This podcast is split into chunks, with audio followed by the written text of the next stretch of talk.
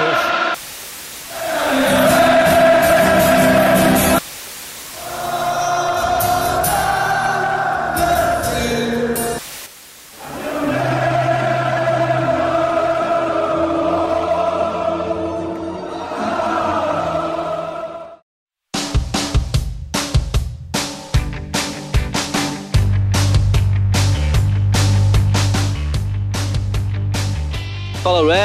A temporada acabou e agora só teremos jogo oficial do Liverpool de novo no final de agosto, pela Community Shield. Com isso, entramos na pós-temporada e ficamos com duas escolhas: olhar para o passado ou imaginar o futuro. Eu me chamo Marco Aurélio Júnior e apresento esse podcast de Blumenau, Santa Catarina. Fala galera, Pedro Henrique aqui falando com vocês de Belo Horizonte, Minas Gerais, e hoje vamos falar muito de Liverpool, do campeão inglês Salve, salve galera! Aqui estou mais um dia sobre o olhar sanguinário do Vigia. Quem fala é o Guilherme Ferreira, diretamente de Guarujá, litoral paulista. E aí pessoal, meu nome é Marco Antônio Rigotti, falo aqui de Faro, no sul de Portugal, e estou aqui hoje para exaltar a beleza do mais bonito dessa temporada, Alisson Becker.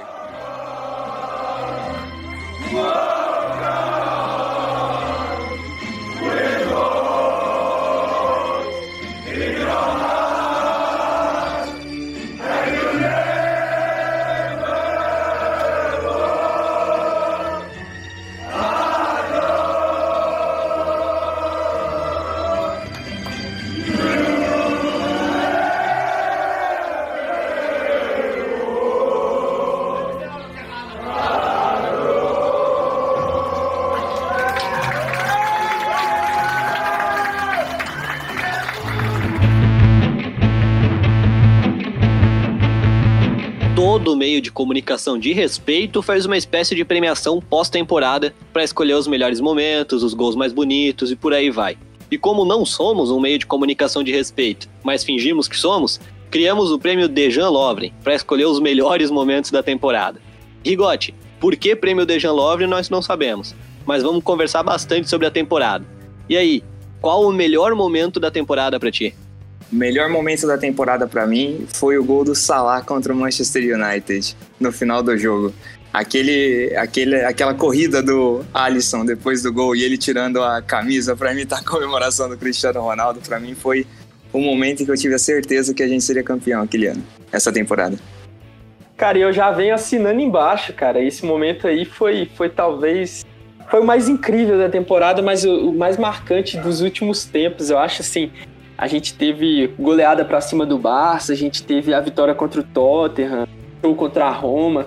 Mas, mano, quando, quando a gente viu o Salah pegando aquela bola no campo de defesa e, e indo até dentro do gol e o Alisson correndo feito maluco, você tá doido. Sensação indescritível, mano. Foi, foi um momento é, mágico mesmo. E em cima do maior rival, né? Isso, tem esse, esse, esse charme também.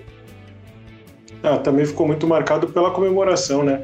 Por ter imitado a comemoração lá do Pepe Reina, mas eu vou na contramão de vocês e para mim o momento mais marcante da temporada foi o 4 a 0 em cima do Leicester. A gente vinha uma sequência muito forte ali. Teve a questão do Mundial, todo mundo achando que o Liverpool ia perder muita força e ia morrer como sempre. A gente voltou, meteu uma goleada no King Power Stadium, um 4 a 0 assim, para mim foi uma partida assim de almanac. O Liverpool não foi atacado ou sofreu perigo em momento algum da partida, meteu 4 a 0 e se forçasse mais um pouquinho, conseguia meter mais. Assim, foi intensidade o jogo inteiro, atuação digna de, de cinema, assim, coisa do tipo do Arnold, do Firmino, partidaço. A gente pode pegar muitos jogos que a gente coloca show do Liverpool, mas o adversário mesmo não impõe tanta dificuldade. Esse jogo contra o Leicester é, não foi assim, né? A gente a gente sabe que foi um show do Liverpool, mas é, foi pelo domínio. O, o, o Liverpool foi todo para cima e o Leicester ficou totalmente acuado. Ele não, não foi que ele veio para se omitir do jogo. Pelo contrário, o Liverpool deu um show realmente, um, um nó tático em cima do Brandon Rodgers, um, um, uma noite especial dos jogadores, e assim, esse momento foi incrível também. Assim como toda a temporada, né? A temporada teve seus altos e baixos, não foi aquela temporada foi das mais espetaculares em questão de apresentação, mas teve seus momentos bem legais. Eu também acho que foi bastante importante porque a imprensa brasileira e a torcida como um todo estava tendo devaneio, né, com aquele tal de jogou de igual para igual. Para mim é um dos absurdos hum. mais marcantes assim do futebol brasileiro. E muita gente achando que o Flamengo jogou o Liverpool contra as cordas, quando na verdade o Liverpool estava jogando abaixo do ritmo, né? Não que isso seja uma forma de menosprezar o Flamengo. Muitas vezes na temporada a gente viu o Liverpool não doando o 100%, e quando o Liverpool deu o 100%, a gente viu o que acontece, né? Na época, o Leicester era um dos clubes que estavam. Não gosto de dizer essa palavra porque é muito. É, como posso dizer? Muito chamativa, né? Ele estava assombrando a Europa. Estava chamando bastante atenção pelo bom futebol. Mano, esse jogo contra o Leicester, o que mais me marcou foi a hora que o Arnold marcou o quarto gol. E na hora que ele saiu para comemorar, ele fez aquela comemoraçãozinha do Mbappé e ficou aquela foto, para mim, icônica pra caramba, cara. O Arnold com, a, com os braços cruzados e o Henderson atrás berrando daquele jeito dele. Quando saiu aquele quarto gol do Arnold na jogadinha, no contra-ataque bem bonito que eles fizeram, o chute do Arnold rasante, rasteiro. Cara, na hora que saiu aquele gol, eu pensei, cacete, mano, como o Liverpool tá jogando, velho. E, tipo, no Mundial, Sim. O Liverpool não jogou com tudo no Mundial, isso ficou claro. Tipo, o, dá para comparar o ritmo do Liverpool no Mundial com o ritmo do Liverpool depois de ter sido campeão. É quase o mesmo ritmo, cara. Tipo, de estar tá meio desorganizado, o time meio que jogando, Sim. não dando 100% de si, tá ligado? Daí quando o Liverpool viu que o Flamengo era mais barra pesada, começou a se organizar mais. Só que, tipo, mano, o que mais me marcou ainda foi depois do jogo do Leicester, que, que alguém perguntou pro Klopp, eu tava assistindo aquela coletiva ao vivo que eles botam na LFC TV, e perguntaram pro Klopp, né? É, acabou de sair de 1 a 0 na final do Mundial contra um time sul-americano e agora vence de 4 a 0 do vice-líder inglês. Qual jogo foi mais difícil? Tu considera que então o jogo do Mundial foi mais difícil? Daí o Klopp responde: Não, eu considero que o jogo agora foi mais difícil. A diferença é que lá no Mundial a gente não conhecia o time adversário. Aqui a gente conhecia. Então aqui a gente conseguiu formar ideias e conseguir colocá-las em jogo. Contra o Flamengo a gente não tinha muito como formar ideias e colocá-las em jogo. Aquilo ali me mostrou, mano, como o Liverpool tá foda mesmo, como os caras estão preparados. Porque eu não falo, não falo isso porque, tipo, ah, tá falando de jogar pra igual pra igual. Não, tô cagando pra isso. Deixa o flamenguista comemorar o título igual pra igual. Tô falando que, tipo, o Klopp mostrou, cara, a gente não tá ligando pra outra coisa, a gente tá ligando pra isso aqui. A gente tá com a chance de quebrar um puta jejum e a gente precisa quebrar esse jejum. A gente perdeu a chance no ano passado por um pontinho, por 10 milímetros, 15 milímetros, sei lá quantos milímetros que foi aquela bola que não entrou. E agora, mano, estamos acabando com o campeonato, estamos milhões de pontos na frente, ganhando de todo mundo. Nada mais justo que a gente focar aqui, se preparar bem. E quando a gente joga contra o vice-líder do campeonato, na casa deles, o time que no momento era o único time que a imprensa estava falando que estava batendo de frente contra o Liverpool, que era o Leicester, e o Liverpool vai lá e mete 4 a 0 e o Klopp ainda me dá essa resposta falando, cara, a gente sabia o que fazer. Foi, foi difícil pra caramba, mas é que é. a gente sabia o que fazer. Isso ali me marcou pra caramba, mano. Pra mim foi o melhor momento da temporada que ali eu percebi, cara, agora vai dar. A gente não baixou o ritmo.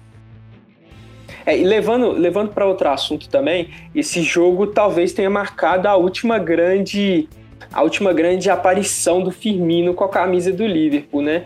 Porque o, o Firmino jogou bem no Mundial, é, o Firmino já tinha algumas atuações boas antes disso, mas essa contra o Leicester, o Firmino fez gol, fez um golaço, é, inclusive numa linha de passe, é incrível. A gente até chegou a postar no Instagram isso, uma análisezinha desse gol e tal. E, e talvez tenha sido o último, se vocês pensarem diferente, vocês me lembrem, talvez tenha sido o último é, momento, grande momento do Firmino. E aí eu já levanto a bola para vocês também nessa questão, é como a gente está dando aqui hoje o prêmio Dejan Lovren. É, vocês acham que, que o Firmino foi a grande decepção da temporada por tudo que foi a temporada, né? Lógico que ele não, não foi uma temporada não foi uma temporada ruim do Firmino, mas como a gente espera muito dele, vocês acham que ele foi a grande decepção da temporada? Eu acho que não. Apesar dele ter tido grandes altos e baixos aí na temporada, começou voando, dando assistência, se não me falha a memória, contra o Chelsea lá na Supercopa. Teve aquela assistência marcante lá no começo da temporada contra o Newcastle, uma assistência de letra. Teve aquele lance contra o Genk, foi acho que o Mané que perdeu o gol, então ele começou muito bem, depois morreu, aí teve essa, essa passagem muito boa né, no final do ano e depois morreu de novo. Mas para mim, a grande decepção foi o Shaqiri. Na temporada passada ele foi bastante. É, colaborou bastante com o elenco, teve grandes partidas mesmo saindo do banco, quando era selecionado quando era necessário entrar em campo aí até como titular. Contra o Barcelona também. É, mesmo, não, inclusive contra o Barcelona, acho que foi a pior atuação dele com a camisa do Liverpool. Não, no primeiro tempo ele errou tudo, tudo, tudo. Eu não tudo. digo isso porque eu quero dizer que ele foi muito participativo. Eu concordo contigo que a maior decepção para mim esse ano também foi o Shaqiri. Porque contra o Barcelona, eu concordo contigo que também não foi a melhor das atuações, mas ele não foi mal, tipo, ele foi muito participativo, ele tava toda hora no jogo, tava mostrando um ritmo intenso. Ele perdeu, acho que ele errou três passes no jogo inteiro, mas foram três passes muito chave, assim, que não, nenhum jogador pode perder, e isso ali meio que marcou o jogo dele. Mas ele não jogou tão mal assim, e mesmo não sendo o jogo o melhor dos jogos dele, ele se mostrou muito participativo. E a partir da temporada passada eu pensei, cara, o Shaqiri tá bem. Temporada que vem eu acho que vai ser a temporada dele, vai ser a temporada de o Milner passando a idade, claro, vai continuar jogando pra caramba, mas vai entrar um pouco menos, vai entrar o Shaqiri jogando mais pelo meio campo, pelo ataque. E eu concordo contigo, a maior decepção para mim também foi o Shaqiri, velho. Eu, eu, imaginava na temporada passada que esse ia ser o ano do Shaqiri, ia ser o ano do Shaqiri começar a aparecer mais, pelo todo o ritmo intenso que ele botou quando entrou e por ele estar tá muito participativo, ele ter se mostrado é, adaptado ao jeito do Klopp de jogar. E a nossa campanha na Champions League, ela não foi boa, tanto na primeira fase quanto a, o jeito que a eliminação aconteceu contra o Atlético de Madrid, né? Mas as performances do Firmino na, na Champions League foram acima da média. Principalmente acima do que ele demonstrou na, na Premier League, né? Assim, mesmo contra o Atlético de Madrid, ele fez uma ótima partida, ele fez o gol na prorrogação e o jogo ficou marcado pelas falhas do Adrian, mas ele não foi, ele não foi tão abaixo assim, né? A gente tem tantos exemplos atuais, até o, o próprio Giroud na Copa do Mundo como nove sem fazer gol, que, que demonstram a necessidade às vezes que você tem daquele jogador puxar a marcação para os pontas entrarem, né? A gente viu o tanto de gol que o Mané fez essa temporada, que o espaço que o Salah teve, o número de gols que ele podia ter feito se ele tivesse um pouquinho mais de boa vontade na frente do gol. Eu não acho que o, que o Firmino tenha ido mal assim, não. Cara, eu já, eu, eu já considero para mim, assim, é, todo, ninguém concorda comigo aqui, mas é, nosso querido Maurício Leandro, Maurício Cruz, que escreve com a gente, ele ele vai até puxar minha orelha depois por ter falado isso aqui, mas é, eu considero pelo nível é, de expectativa que eu coloquei em cima do Firmino, entendeu? É, a temporada passada ele brilhou, foi, foi assim, importantíssimo, não que essa não seja, mas a outra ele. O nível de, de, de, de desempenho dele foi muito alto e, e na, na duas temporadas atrás a mesma coisa, e eu esperava que ele mantesse essa crescente e, e e a gente ficou, por a gente ficar com muito, vamos dizer assim, com muita expectativa em cima dele, eu acho que, que para mim foi a, a, grande decepção da temporada. Eu não coloco o Shaqiri porque, ao contrário de vocês, eu não, eu não esperava muita coisa. Desde a temporada passada eu já via que o Klopp não queria usar ele e, e, e já esperava que essa temporada fosse assim, como foi, de, de poucos jogos. Então, como eu colocava, é, achava que o Firmino ia jogar muito mais que jogou e, e, concordo quando vocês falam que na Champions League ele foi ele teve grandes grandes jogos, fez jogos bons e no Campeonato Inglês também, mas eu acho que foi uma temporada bem abaixo de acordo com o que ele mostrou nas outras. E por lógico que ele teve participação importante, ele faz o, o trio, ele faz os outros dois jogadores do trio renderem muito mais. Mas dessa vez eu acho que ele ficou devendo um pouquinho e, tanto de feijoada que ele comeu essa temporada, para mim, é, meio que me obriga a dar o, esse prêmio, me obriga a dar esse prêmio da grande decepção da temporada para ele. Eu acho que se tivesse que dar uma nota para ele, eu daria 6,5. Não foi de todo ruim, não foi algo péssimo, pois é. mas muito irregular e muito abaixo do potencial. Eu acho, inclusive, que seria voto unânime aqui, que seria o Keita, né? Mas essa reta final aí demonstrou muito potencial, demonstrou Sim. sequência passe para gol, muita vontade e acabou é, se livrando desse fardo que a gente colocaria aí nas costas dele. Não que signifique muito, mas acho que seria unânime para a torcida do Liverpool que a decepção da temporada seria o Keita.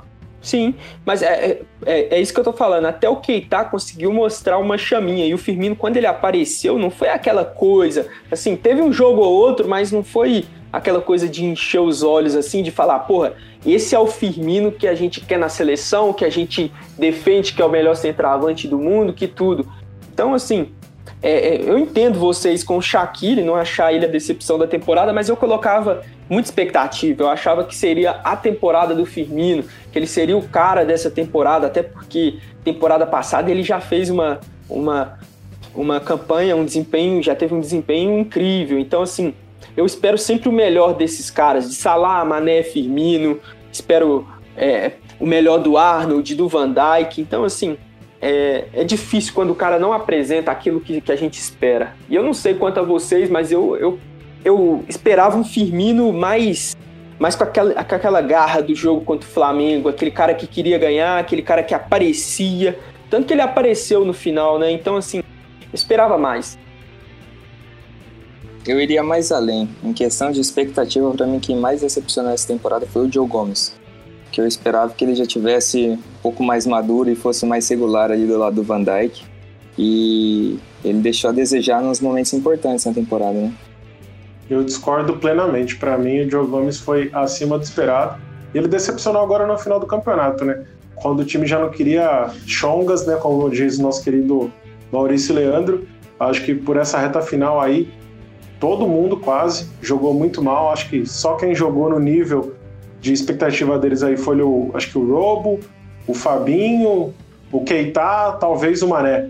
Mas a, diante de, de todo esse cenário aí de bebedeira, indisposição, má vontade, até o Alisson foi aqui, então acho que não dá para julgar Sim. por essa reta final. Inclusive, na, antes da pausa, para mim, em alguns momentos, o, o, Gomes chegou a jogar mais que o Van Dijk. No próprio jogo Isso contra o Atlético de Madrid na ida, o único que jogou realmente bola ali foi o Joey Gomes. De resto, todo mundo abaixo, todo mundo morto, todo mundo tomou um nó tático ali, não demonstrou vontade. Inclusive, a única chance criada, que foi uma cabeçada de Salah, foi o passe do Joe Gomes. É, é isso que eu ia falar. É, é, inclusive, eu acho que o, o, não foi, foi no mesmo nível, mas eu acho que o, o de todas as, as temporadas juntos do, do Gomes aqui, eu acho que foi a que ele teve um nível mais alto e, e, ele chegou próximo do Van Dijk em atuações nessa temporada. É, tanto que, não por, só por méritos dele, até porque o Van Dijk caiu bastante de produção comparado à última temporada. Não sei, por uma desconcentração, alguma coisa desse tipo, mas o Van Dijk teve uma, um desempenho abaixo também um pouquinho.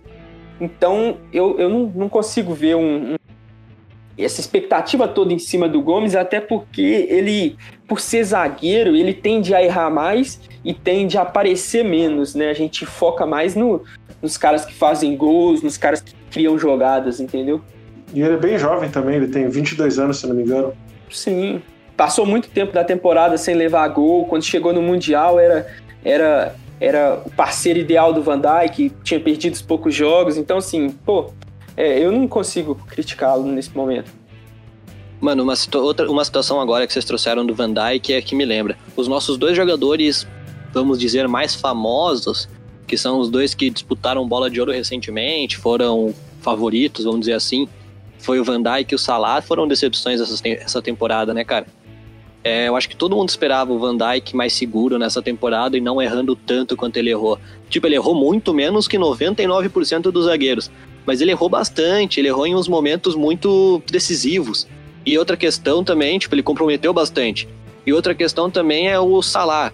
O Salah, ele já tem a fama de fominha, ele já não é muito de passar a bola, de criar jogadas, ele é mais assim, se, se for para dar uma assistência, tipo aquela bola que ele tocou sem querer, forte demais, a bola sobrou e o Firmino fez o gol. Tipo, ele não dá uma assistência de ele ir lá e criar uma jogada. Ele dá uma assistência de um contra-ataque fazer um passe, ou meio que não querendo dar um passe para gol, mas querendo criar uma jogada para ele mesmo. E nessa temporada a gente percebeu muito é, situações em que a gente deixou de ganhar jogos, contra o Burley mesmo, a gente deixou de ganhar o jogo por causa, muito por causa dele. Eu acho que isso me decepcionou muito no Salah essa temporada. Eu, claro, são os nossos dois jogadores mais conhecidos, eles são muito bons. O Van Dijk e o Salah não foram mal nessa temporada, foram bem na temporada. Mas eu acho que foram duas decepções considerando toda a expectativa gigante que a gente coloca sobre eles, vocês não acham? Eu acho que eles são reféns da, do próprio sucesso, sabe? Eu acho que tanto o Salah quanto o Van Dijk tiveram a temporada da vida deles e a gente acaba meio que subindo o sarrafo demais, sabe? A gente espera que ele vá ter aquela temporada nível Messi, Cristiano Ronaldo todo ano. E a gente sabe que isso não acontece, né? Não que eles tenham ido mal, mas se você pegar as últimas temporadas como referência, obviamente vai ficar muito abaixo. Mas eu não acho que tenha sido assim algo decepcionante, não. Considero como algo natural essa queda de rendimento. E é isso aí. Cara, é, é, eu, eu sou fã do Salah, é incondicional, então para mim é meio suspeito eu falar isso, mas eu também eu, eu tenho a mesma, mesmíssima ideia do Guilherme. Eu acho que eles são reféns do seu próprio sucesso, sim. E o Salah principalmente, porque a gente fica preso naquele Salah de, de aquele Salah que brilhou na Champions League 17, 18, a gente fica preso num Salah que fez uma temporada de, de, de Messi Cristiano Ronaldo. Então, assim, a gente é, é, complicado a gente a gente julgar esse Salah, entendeu? O meu pé atrás com o Salah foi porque ele perdeu muito gol feito essa temporada. Mas, inclusive, isso sempre foi uma característica marcante dele, né? Na carreira é. inteira, ele foi conhecido como perde gol. Cria bastante, mas perde bastante também. É, e, e assim, na, na, própria temporada da 17 18, que ele, que ele brilhou também, ele perdeu muitos gols, só que isso ficava mascarado pelo, pelo tanto de gol que ele fazia, pelos, pelo desempenho. Então, tipo assim, num gol ele fazia quatro gols, num jogo ele fazia quatro gols e perdia mais três feitos, entendeu? Então, assim, eu não consigo é, criticar um cara e falar que foi decepção, um cara que fez 19 gols, 10 assistências em, em 34 jogos, um cara contribuiu 29 vezes. É difícil. 29 contribuições em 48 jogos, então eu não, não consigo. Cara, é igual eu falei, tipo, não é que eu acho que eles foram decepções, mas eles decepcionaram em questão, como vocês falaram, de serem reféns do próprio sucesso, né, cara? Tipo, o Van Dijk, a gente, a gente não espera que ele cometa 4 ou 5 erros e desses 4, 5 erros, dois levem a gol na temporada. A gente espera que ele erre uma vez na temporada inteira. Isso é um fato. No passado ele errou o quê? Uma vez, duas vezes na temporada inteira e nenhuma das duas levou a gol. Daí teve aquele gol do Red Bull nessa temporada, o gol do Red Bull, que ele escorregou e caiu, só que não foi um erro dele, foi muito mais mérito do sul-coreano que deixou ele no chão. Então, tipo, cara, é, é, é são reféns do próprio sucesso. Eu acho que isso define bem a, a entre aspas, decepção dos dois. Só que o Salah, ultimamente, para mim mesmo, eu tô ficando com raiva dele. Tanto porque ele cala a minha boca, porque quando eu começo a xingar ele, ele faz um gol, quanto porque ele faz eu xingar ele quase o jogo inteiro, velho. O problema dessa reta final é que o time não tava jogando por nada. Inclusive, em alguns momentos, foi contra o Brighton. O Firmino tava de frente pro gol e ele claramente deixou a bola pro Salah para ele bater o recorde de artilharia, né? Se ele fosse artilheiro, ele igualaria o feito ali do Henry, do Alan Shearer, se não me engano, de ter três botas uhum. de ouro seguidas. Então, assim, o time claramente estava jogando para ele bater recorde de, de artilharia. E ele, por natureza, a gente já sabe que é um cara que busca sempre o gol. É muito difícil ele ter, é, ter a chance de, de finalizar e tocar a bola. Imagina brigando por artilharia. Então, como eu disse, eu não vou julgar o time por essa reta final, porque o time fora o Salah aí tava lutando por nada. E aproveitando que a gente tá falando de gol, mano, uma questão que eu acho que é muito, muito marcante é os gols mesmo, né? Os gols mais bonitos, aqueles gols mais importantes. Como eu, eu falei antes, que o, o melhor momento aí na temporada foi aquele gol do Arnold, quando ele sai para comemorar metendo 4 a 0 e tu perce, eu percebi na hora, porra, cara, 4 a 0 no vice-líder do campeonato e tal. É, cara, qual foi o gol mais bonito da temporada para vocês? para mim foi o do Keita, não por ter sido um gol bem produzido ou algo do tipo. Para mim foi o do Keita porque foi aquele gol que eu levantei do sofá e falei: "Caraca, que golaço". E tipo, na hora eu percebi, mano, não foi um gol que ele quis botar essa bola lá. Não, ele fechou o olho, deu um tirambaço, só que a bola foi rasante, igual aqueles vídeos que a gente vai frame a frame, parece que a bola não se mexe. Ela foi direto, assim, travessão, gol. Para mim aquele ali foi o gol mais bonito da temporada. E para vocês? Para mim, o gol mais bonito da temporada foi o segundo gol do jogo contra o City em Enfield, o gol do Salah com o cruzamento do Robertson. Por primeiro pela estética do gol, né? Foi um contra-ataque muito rápido, foi um cruzamento muito bem feito do, do Robertson pro Salah, o jeito que ele pega de primeira, a cabeçada no contrapé do Ederson. Mas eu não sei, tem alguma coisa naquele gol que me lembra, inclusive, o gol do, do Van Persie na Copa do Mundo de 2014 contra a Espanha. O jeito que a bola foi cruzada e que ele pega de primeiro uma cabeçada mais forte que o normal. Ah, aquele gol, para mim, foi, o, foi o, o, mais bonito da temporada. Cara, foi um gol, foi um gol incrível, realmente. Assim, é, eu não, para mim não foi eu não acho que foi, tenha sido o gol mais bonito da temporada, mas foi de longe um dos mais bonitos, porque o, o Arnold faz aquele lançamento, aquela virada de jogo, o Robertson aquele cruzamento, aquele arco para a área, e o Salah tava lá para conferir. Então acho que foi um, um gol maravilhoso e em cima ainda de, de um adversário importante. Mas é, eu fico com o gol do Arnold contra o Chelsea agora também, o de falta que ele faz, que ele que ele cobra uma falta com maestria, joga ela no ângulo e ela passando por fora da barreira, fazendo uma curva toda e voltando para o gol. Esse gol é espetacular, desde a postura do corpo, do, a postura do corpo do Arnold fazendo todo todo aquela aquela aquele chute milimétrico, desde a curva ao momento que o Liverpool vivia, foi um a gente precisava daquele, daquela vitória para o título vir com, com um sabor mais especial. Então, assim, foi tudo que, que gira em torno desse gol para mim é especial e eu fico com ele o mais bonito da temporada. Para mim, o mais bonito da temporada foi o gol do Mané contra o Norwich. Eu sou zagueiro, é, não que eu seja o Van Dijk, mas me aproximo muito dele. Gosto bastante de fazer lançamento, então aquele lançamento do Rendo me chamou muita atenção. E mais do que isso também, que foi um lançamento lindíssimo, mas foi o Mané, ele veio do banco e em pouco tempo em campo conseguiu resolver a partida, né? Dominou com uma perna, com o zagueiro ali, ou era o lateral, não me lembro agora, fazendo a pressão nele com a perna esquerda, que digamos que seria a perna menos melhor dele, não a perna ruim, acertou um tiro no canto, então assim, golaço, gol assim que você pode tentar com jogadores de mais alto nível, tentar esse lance aí 100 vezes, que se você conseguir duas ou três é muito. Apesar que o Liverpool teve bastante golaço na temporada, teve o Salah contra o Newcastle, teve os golaços do Fabinho contra o City contra o Crystal Palace, teve do Firmino contra o, o próprio Leicester, enfim, golaço não faltou, mas esse aí foi o que mais me chamou a atenção. É, tem o, o, gol do Arnold também no, no, King Power, foi um golaço também, né? Tem o gol do Firmino no King Power, tem o gol do Salah contra o, contra o Newcastle, que você já citou aí no podcast, que o Firmino dá aquele passe incrível, né, cara? Então, assim, graças a Deus a gente foi presenteado com, com grandes momentos nessa temporada, com, com grandes lances, com título e também com esses golaços especiais, né? Então, assim, é, o Liverpool tem esse, esse privilégio, porque nem todo mundo tem privilégio de ter tantos gols plásticos quanto, a, quanto o Liverpool faz, né? Teve o golaço também do Mané no jogo de ida contra o, o próprio Leicester, que foi uma jogada que a gente saiu jogando ali na defesa. E se Sim. não me engano foi o Milner que lançou de esquerda nas costas da defesa. Golaço também.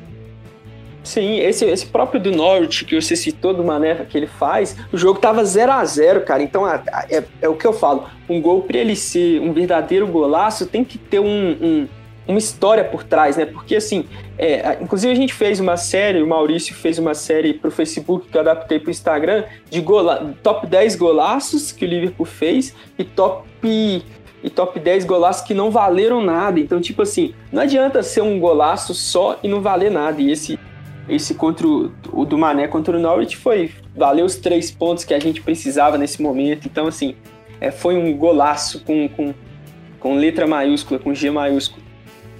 É, eu vou puxar um gancho nisso aí, então, e citar o golaço do Curtis Jones contra o Everton, né?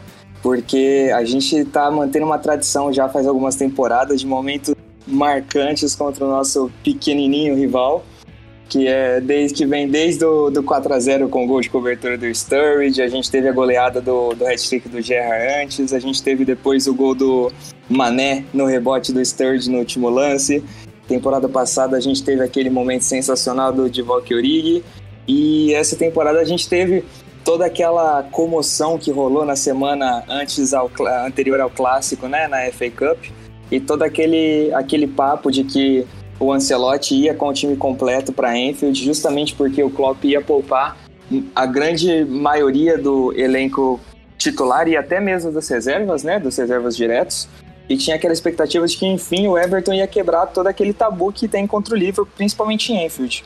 E a gente foi lá com o time completamente desfigurado e a gente teve o menino da cidade fazendo seus primeiros jogos como profissional, acertando um tiro daquele de fora da área para fazer o gol da vitória. Para mim vale a, vale a lembrança. Icônico, né? Foi um momento inesquecível. O grande momento do, do Curtis Jones na temporada. E eu acho que aquele gol é, deu uma, uma, uma base para ele se tornar o Curtis Jones que ele é hoje, né? Jogador que a gente já sabe que vai fazer parte do elenco, que a gente aposta demais, e naquele momento ele, ele mostrou pro mundo, falou: Ei galera, eu tô aqui realmente. E vai dar trabalho, garoto. Deu uma tranquilidade para ele também. Com certeza, com certeza. Nada melhor do que gol, cara. Nada, nada melhor para dar um, um, um, suporte do que gol. Cara, e premeditado o Curtis Jones, né, cara? Tipo, o primeiro primeiro jogo dele na Premier League depois de, depois de assinar um novo contrato com o clube, gol. Dele, pô, agora contra o Chelsea deixa faz aquela deixadinha pro contra-ataque que o Robertson brilhou naquele contra-ataque, que é uma deixadinha que muito jogador não consegue fazer. Deixa assim com a parte de fora do pé já girando para seguir no contra-ataque. Cara, premeditado o jogador. Aquele gol contra o Everton só iniciou um futuro brilhante que ele tem com o Liverpool e que todos nós esperamos que não seja um flop, né? Que ele realmente conquiste isso. E aproveitando, cara, quem foi o jovem do ano? A gente tem três jogadores ali que acho que disputam isso, que é o Elliot, o Neck Williams e o Curtis Jones. Não vão mais considerar o Alexander Arnold. O Alexander Arnold é, pode até disputar o melhor jogador do Liverpool, então fica entre esses três. Para mim, e acho que é unânime, é o Curtis Jones, né, cara? O Neco jogou muita bola, brilhou né, nessa temporada também. O Elliott não foi tão bem assim, mas pô, 17 anos de idade jogando com a bola que ele joga é algo absurdo. Mas acho que para mim não tem comparação. O Curtis Jones é o melhor jogador jovem do Liverpool nessa temporada, é uma grande revelação. Não à toa vai mudar de número e com certeza vai ser uma peça muito utilizada pelo Klopp na próxima temporada. Cara, é, é, eu, eu, concordo, com certeza foi o Curtis Jones, por tudo que ele fez na temporada, por tudo que ele representou por ser um Scouser. Só que, assim, é, a gente tem que, que, que dar honra pro, pro Elliot e pro Neco Williams, que foram garotos é, primordiais no, na campanha do Liverpool, não por, por aparecerem e fazerem acontecer, mas é, é, bom a gente ter esse tipo de jogador no elenco, esses caras identificados. Então, assim, os caras são cria, são futuro, né? Então, é, eles têm sua parcela também nesse elenco que eles conhecem, eles, eles amam o clube, então é mérito total deles também, mas o Curtis Jones foi diferenciado. Ele é quem acaba a temporada como mais preparado mesmo, né, para entrar. Fisicamente, você via já nesses últimos jogos que ele já. Você, via que ele estava diferente comparado com o Neck Williams e tudo mais, que entrava na vontade. Ele já tem porte físico de jogador profissional, de, de ele já está no nível acima de qualquer outro que a gente possa citar aqui. Eu sou voto vencido e para mim é o Neco Williams por dois motivos. O primeiro é o quesito surpresa. Eu acho que eu, pelo menos particularmente, já esperava muito do Jones em temporadas anteriores. E eu confesso ali que quando o Klopp escalou ali o time alternativo para as Copas Domésticas, não esperava muito do Neco Williams. Não acompanho a base tão a fundo, então assim, não tinha uma expectativa muito grande. E ele me surpreendeu logo de cara. Foi naquele jogo contra o Arsenal, logo nos primeiros toques dele, quando o cara joga a bola mesmo, com poucos toques na bola, a forma como ele corre, a forma como ele dá um passe, você já sabe se o cara entende realmente de bola ou não, se o cara é diferenciado. Eu já falei, putz, esse cara aí tem talento. No final do jogo ele foi coroado ali com uma assistência pro Origi, e para mim, além desse quesito aí é de revelação, de novidade, teve o quesito bola jogada. Ao meu ver, assim, eu lembro do, desse grande momento aí do Jones contra o Everton, contra o Palace também, que ele fez o gol, e uma partida ou outra assim, agora no final da temporada. Agora eu acho que, para mim, quem teve mais é, um nível constante assim durante a temporada, quando foi utilizado e foi mais utilizado do que o Jones, foi o Neco. Ao meu ver, a única coisa que ele tem a melhorar ainda é a questão da ansiedade. Muitas vezes, apesar dele ter a característica muito semelhante à do Arnold, um cara de bastante velocidade, bastante agudo, é que ele peca por tentar demais. Às vezes ele precisa trabalhar mais a bola e ele quer cruzar e quer chutar o tempo inteiro, quer dividir até com um tronco de árvore, então ele tem que dosar um pouquinho, mas é só questão de tempo, pra, até porque ele ainda é muito novo, para se tornar um grande atleta. E quem sabe aí ele não possa jogar aí em outra posição, porque ser reserva do Arnold é bem difícil, né? E ao contrário de muitos, eu sou completamente contra a ideia de passar o Arnold para o meio. É, é, o Arnold pro meio seria um crime com o Arnold, que é o melhor lateral do mundo, mas eu confesso que eu, eu já falei em outros episódios que eu fico curioso para vê-lo, pelo menos um joguinho ou outro. Acho que teve até alguns momentos, se não me falha, a memória foi naquela Champions League, que a gente acabou sendo vice pro Real Madrid, duas edições atrás. No final do campeonato, o time já estava meio que brigando por nada e teve que improvisar em alguns momentos e o Arnold chegou a jogar no meio-campo, mas ele era muito jovem na época, acho que também não serve como parâmetro, né? Apesar dele ter sido um meio-campo ali na base, eu não vejo como, sei lá, para mim é muita falta de lógica você ter o melhor cara do mundo na posição, você tentar improvisá-lo para ter um outro atleta que, apesar de ser muito promissor, que é o caso do Neco Williams, a gente não sabe como é que ele vai ser. Então, para mim, o cara melhor do mundo, deixa ele ali. Não vou dar uma de Guardiola e tentar botar o Felipe Lane de volante, não. Cara, e para terminar, vamos para a última votação, que eu acho que é a votação, uma votação que gerou polêmica recentemente pelos jornalistas, os comunicadores lá da Inglaterra, né, que é o melhor jogador da temporada. Para mim, eu concordo, o melhor jogador da temporada foi o De Bruyne, mas falar De Bruyne porque eu não gosto de falar o nome dele normal porque parece que fica bonito. Ou foi Pelo o De Bruyne, amor. mas para mim o Henderson foi o maior jogador do campeonato e isso já puxa aqui pro Liverpool. Para mim, o maior jogador do Liverpool nessa temporada foi o Jordan Henderson, muito porque eu lembro, cara, para mim o momento mais marcante para mim foi naquele jogo contra o West Ham, o primeiro jogo sem o Henderson, que ele tinha se machucado. E eu falei, tipo, logo depois do jogo eu fiz o texto, cara, que falta tu faz, Jordan Henderson? E é verdade, tipo, ele sai do jogo, ele não foi, ele não foi para campo, o Liverpool parece que perde uma grande essência, parece que o Liverpool não consegue mais sair de um jogo mediano para um puta jogo bom em questão de um, dois minutos de jogo. Com o Henderson em campo ele consegue, o Henderson parece que esse é o Klopp dentro de campo, não só por ser capitão, mas por representar muito bem, por ter uma liderança muito forte em cima dos jogadores como jogador, né? Como uma peça importante, até uma peça tática muito importante. Então, para mim, o Henderson foi o melhor jogador do o melhor e o maior jogador do Liverpool na temporada. E para vocês, quem foi o maior e melhor jogador do Liverpool na temporada? Podem dar duas respostas também para diferenciar os dois. Para mim, não tem muita discussão, não. Eu acho que, que o Henderson foi o maior, foi o melhor, foi o melhor jogador do campeonato. Então, assim, é, dou a quem doer.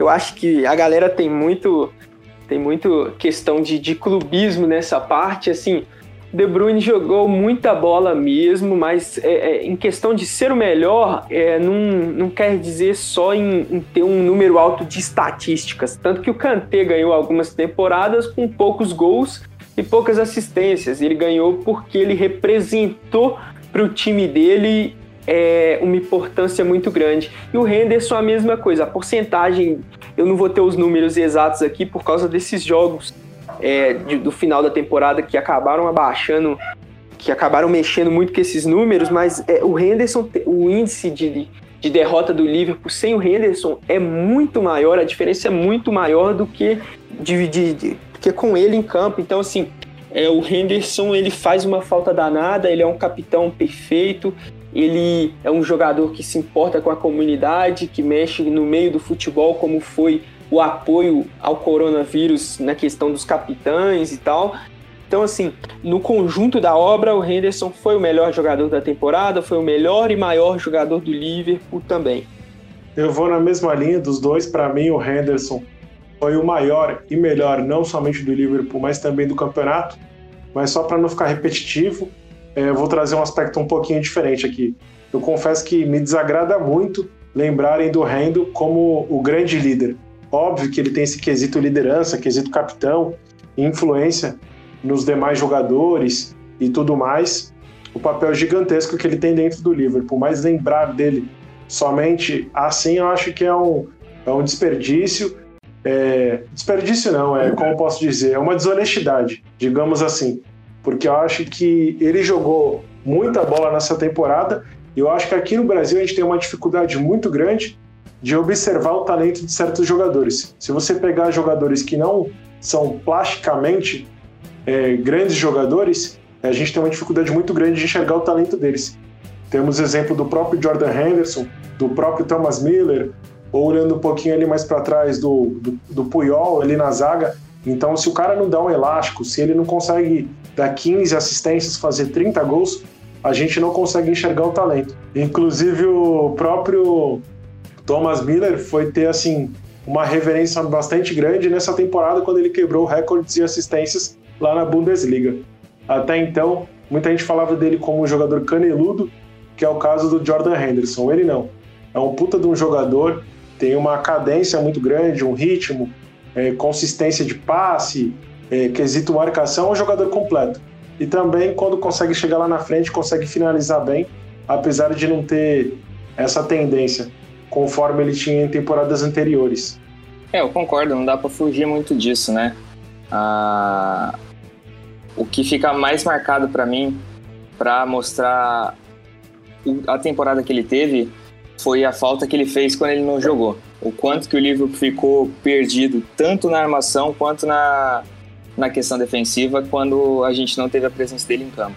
Então isso é indiscutível. Para um time que fez uma temporada que o Liverpool fez, com a qualidade que o Liverpool tem, um jogador ser tão importante e essencial, ele tem que ter um, um valor muito grande nesse time. Então, prêmio, premiação terminada? Podemos dizer que o prêmio Dejan Lovren dessa temporada é o Jordan Henderson? Podemos confirmar assim? Deu maioria? Com certeza. Levando em conta que, que Divock Origi não entra em qualquer tipo de, de debate ou votação, né? Eu acho que sim. Inclusive, hoje ele completou seis anos, né? Que ele assinou com o livro. É, é Natal. E, e, e menção honrosa e menção honrosa pro cabelo mais bonito da temporada. Pra ele, claro, Divock Origi. Cabelo Eu maravilhoso. Assim. Mandou o loiro pivete. então é isso, gurizada. Vamos aproveitar para encerrar por aqui. Para quem tá ouvindo, já que é finalzinho, dá para falar, a gente tá gravando na quarta-feira às 21 horas com 25 minutos. O meu Figueirense joga daqui a 5 minutos, então eu fiz de tudo para terminar um pouco mais cedo. Amo todos vocês. Um abraço. Sigam as nossas redes sociais pela arroba LiveFCBR no Twitter, Facebook e no Instagram. E também agora temos a, o Twitter oficial do Nunca Caminhará Sozinho, que a gente só vai compartilhar notícias, informações. Enquanto o Live FCBR é onde a gente posta as publicações de redes sociais, abrimos um paralelo onde teremos muito poucas publicações, mas vale a pena seguir todos os textos, episódios do podcast, algumas enquetes para decidir o que a galera quer, quer ler, quer ouvir. Tudo vai ser lá, arroba YNWA em português. É mais ou menos arroba You Never Walk Alone em português. Sigam lá no Twitter, arroba YNWA em português. É o Twitter oficial do Nunca Caminhará Sozinho. Um abraço a todos. Espero que tenham, esperamos que tenham gostado do prêmio, da premiação de John Lovren. Amamos todos vocês e vocês nunca caminharão sozinhos.